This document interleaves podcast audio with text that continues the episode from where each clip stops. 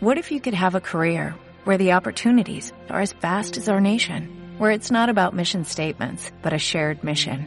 At U.S. Customs and Border Protection, we go beyond to protect more than borders, from ship to shore, air to ground, cities to local communities. CBP agents and officers are keeping people safe.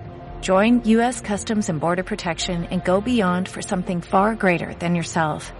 Learn more at cbp.gov/careers. Tresis te ofrece el foco de la inversión. Con Jacob Blanquer. Jacobo, ¿qué tal? Buenos días. ¿Qué tal? Buenos días, Susana. Jacob Blanquer es consejero delegado de Tresis Gestión y gestor del Fondo Adriza Global. ¿Viste ayer el partido o no? Vi ayer el partido, sí, lo vi. Mi hijo es muy de Madrid, sí, sí lo vi con él. ¿Lo sufriste o no?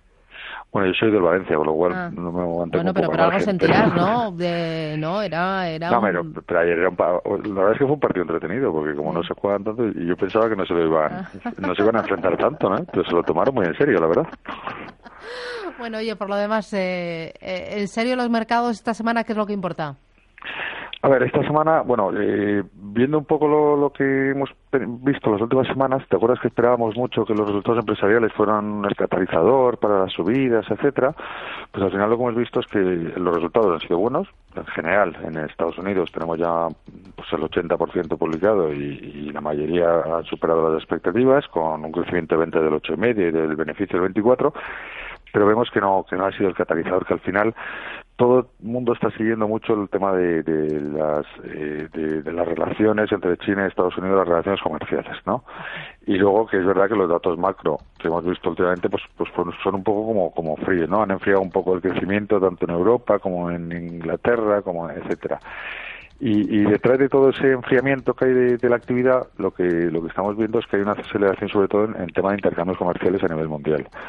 Entonces, eso nosotros creemos que es un poco por todo el tema del proteccionismo que tuvimos hace unos meses, pero que debería arreglarse porque si no los crecimientos de luego están siendo más bajos y, y, con- y, y- y el- los datos que estamos teniendo de inflación, etcétera, pues son, son muy bajos, con lo cual se enfría un poco la expectativa de subida de tipos en Europa y eso nos puede hacer tener que cambiar un poco de sectores dentro de dentro del fondo y dentro de sectores eh, que veamos mejor. ¿eh? Em, ¿Por qué? Porque, eso. Pues porque ya, sí, me iba a decir por qué. eh, pues que sí, porque si las expectativas de subida de tipos, a ver, en Europa ahora mismo, uno de los sectores del financiero, que lo hemos hablado varias veces, pues decíamos que era un sector que podía funcionar bien los próximos meses porque esperábamos subidas de tipos. Si no vemos inflación, porque no hay inflación y vemos que los crecimientos son un poco más bajos, el Banco Central Europeo se puede meter en que no toca los tipos, ¿vale? No toca los tipos y entonces sigue con tipos muy bajos, lo cual nos lleva a, a- a- que ya los bancos, mm, que normalmente son se benefician mucho de, de una positivización de la curva, no lo hagan, y luego que nos llega otro miedo, que es que eh, se dé el- el- el- la vuelta al ciclo y le pilla al Banco Central Europeo sin haber tocado tipos y con crecimientos muy bajos y sin inflación, lo cual sería muy malo para el siguiente ciclo. Cuando me hablas de bancos, ¿estás pensando más en bancos españoles o en europeos?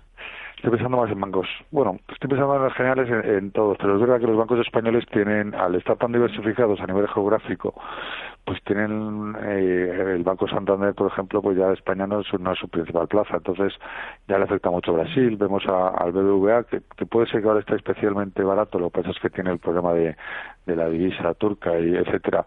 Eh, pues está con Turquía y México también bastante eh, eh, diversificado. El Santander, como hemos dicho, Brasil y UK y Reino Unido, pues ya les pesa tanto como España. Entonces está más diversificado eh, eh, a nivel a nivel de retail, ¿eh? porque yo estoy hablando más de nivel de retail porque estamos viendo que los bancos, los que son más bancos de inversión tipo Societe General, eh, BNP, los resultados que vimos la semana pasada, pues no son muy buenos, porque el nivel de intermediación en renta fija y renta variable, los niveles de ingresos han bajado bastante. Porque con unos tipos tan bajos, la verdad es que la renta fija, la intermediación ha bajado bastante.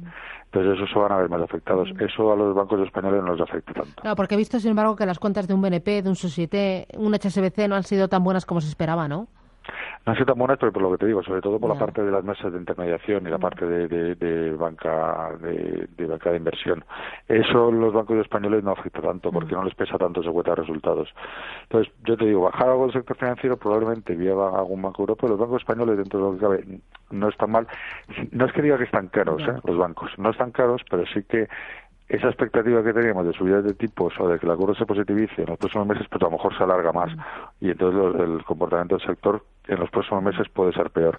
Pero nosotros en el fondo es probable que en los próximos días pues, bajemos algo. Eh, en el fondo, ¿cuánto tenéis de, sector financiero? ¿Cuánto pesa el sector financiero en vuestro fondo? Pues mira, te lo digo sobre la marcha porque lo tengo aquí eh, ahora mismo un, un 9,8. Pesaba un 10,5 y luego el, viernes bajamos nada, un poquito, poco, no sé si tienen el venta alguna. Mm, ¿eh? ¿Qué es lo que más pesa en vuestro fondo de sectores?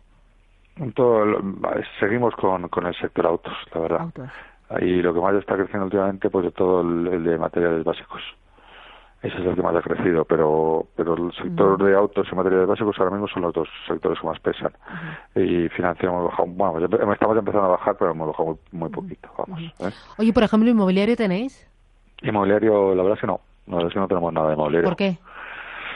Pues porque no, no es que no lo creo, pero creo que las valoraciones ya están muy ajustadas y las valoraciones de los suelos a mí siempre me han costado mucho eh, verlas claras. Y, entonces pues pues es un sector que, que sinceramente no hemos estado en algún momento ¿eh? y sí que hemos tenido en Europa porque sí que hemos tenido también bueno en Europa y en España. En España hemos tenido Neynor en su momento todavía, eh, pero la verdad es que con ahora nos hemos nos hemos salido de todo y no tenemos ninguna. Y en, teníamos Grand City en Alemania y nos hemos salido también. Ahora mismo no tenemos eh, nada de no porque piense que a ver, yo creo que el eh, para jugar a ese sector no creo que lo mejor manera sean las cotizadas. Eso es lo primero. Y lo segundo, que, que no es un sector que ahora mismo vea de los más atractivos que hay. ¿eh? ¿En liquidez? ¿Cuánto tenéis eh, del fondo de liquidez? Bueno, contando la renta fija, un veintitantos tendremos. Un, un 26%. ¿Y, 26%. ¿Y en la pata de renta fija qué tenéis? Nada, gestionamos nada, nada. muy poco, o sea, en duración a 0,40 porque lo que estamos es con, con flotantes, estamos gestionando la tesorería. En este momento los riesgos creo que hay que, asumirlos más en la parte de renta variable, no en la parte de renta fija. Y asumiéndolos, fijándolos más en el tema sectorial como hacemos nosotros, pues nos va relativamente bien y, no queremos asumir más riesgos que esos. ¿eh? Muy bien. el fondo va bien por ahora, en lo que va de año llevamos un pues un el último que tengo es un 3, 3.25. Muy bien. Eh, lo dejamos aquí. Jacobo, gracias. Enhorabuena por los resultados. Cuídate, adiós. Hasta luego. Tresis te ha ofrecido el foco de la inversión. Para usted, sus inversiones son importantes. Para Tresis, gestión de patrimonios, lo importante es usted. En Tresis, cada cliente es único y por eso le ofrecemos la mejor solución para sus ahorros e inversiones. Solicite información en tresis.com. Tresis, líderes en gestión de patrimonios y asesoramiento financiero independiente. Dale más potencia a tu primavera con The Home Depot. Obtén una potencia similar a la de la gasolina para podar, recortar y soplar con el sistema OnePlus de 18 voltios de Ryobi desde solo 89 dólares. Potencia para podar un tercio de un acre con una carga. Potencia para recortar el césped que dura hasta dos horas. Y fuerza de soplado de 110 millas por hora. Todo con una batería intercambiable. Llévate el sistema inalámbrico OnePlus de 18 voltios de Ryobi. Solo en The Home Depot. Haces más. Logras más.